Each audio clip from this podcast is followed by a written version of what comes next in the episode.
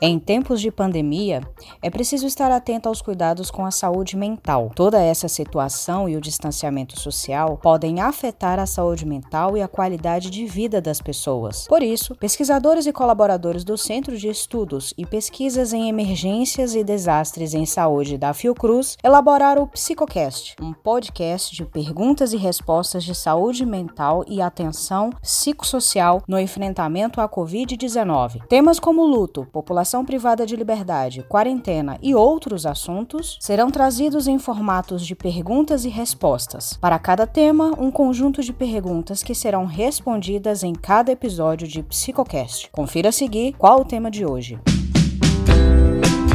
Olá, pessoal. O tema de hoje é quarentena. A primeira pergunta é da Ganil Ernesto. Ela diz: Olá, boa tarde. Atendendo e considerando a propagação rápida da Covid-19 ao nível mundial, existem zonas e locais onde as informações chegam de forma distorcida ou ausente.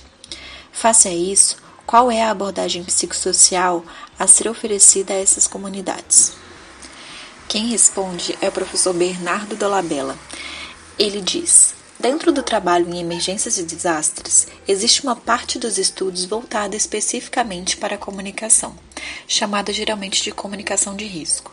Em emergências em saúde, a identificação e treinamento de multiplicadores da informação é um passo importante para difundir as informações sem distorções.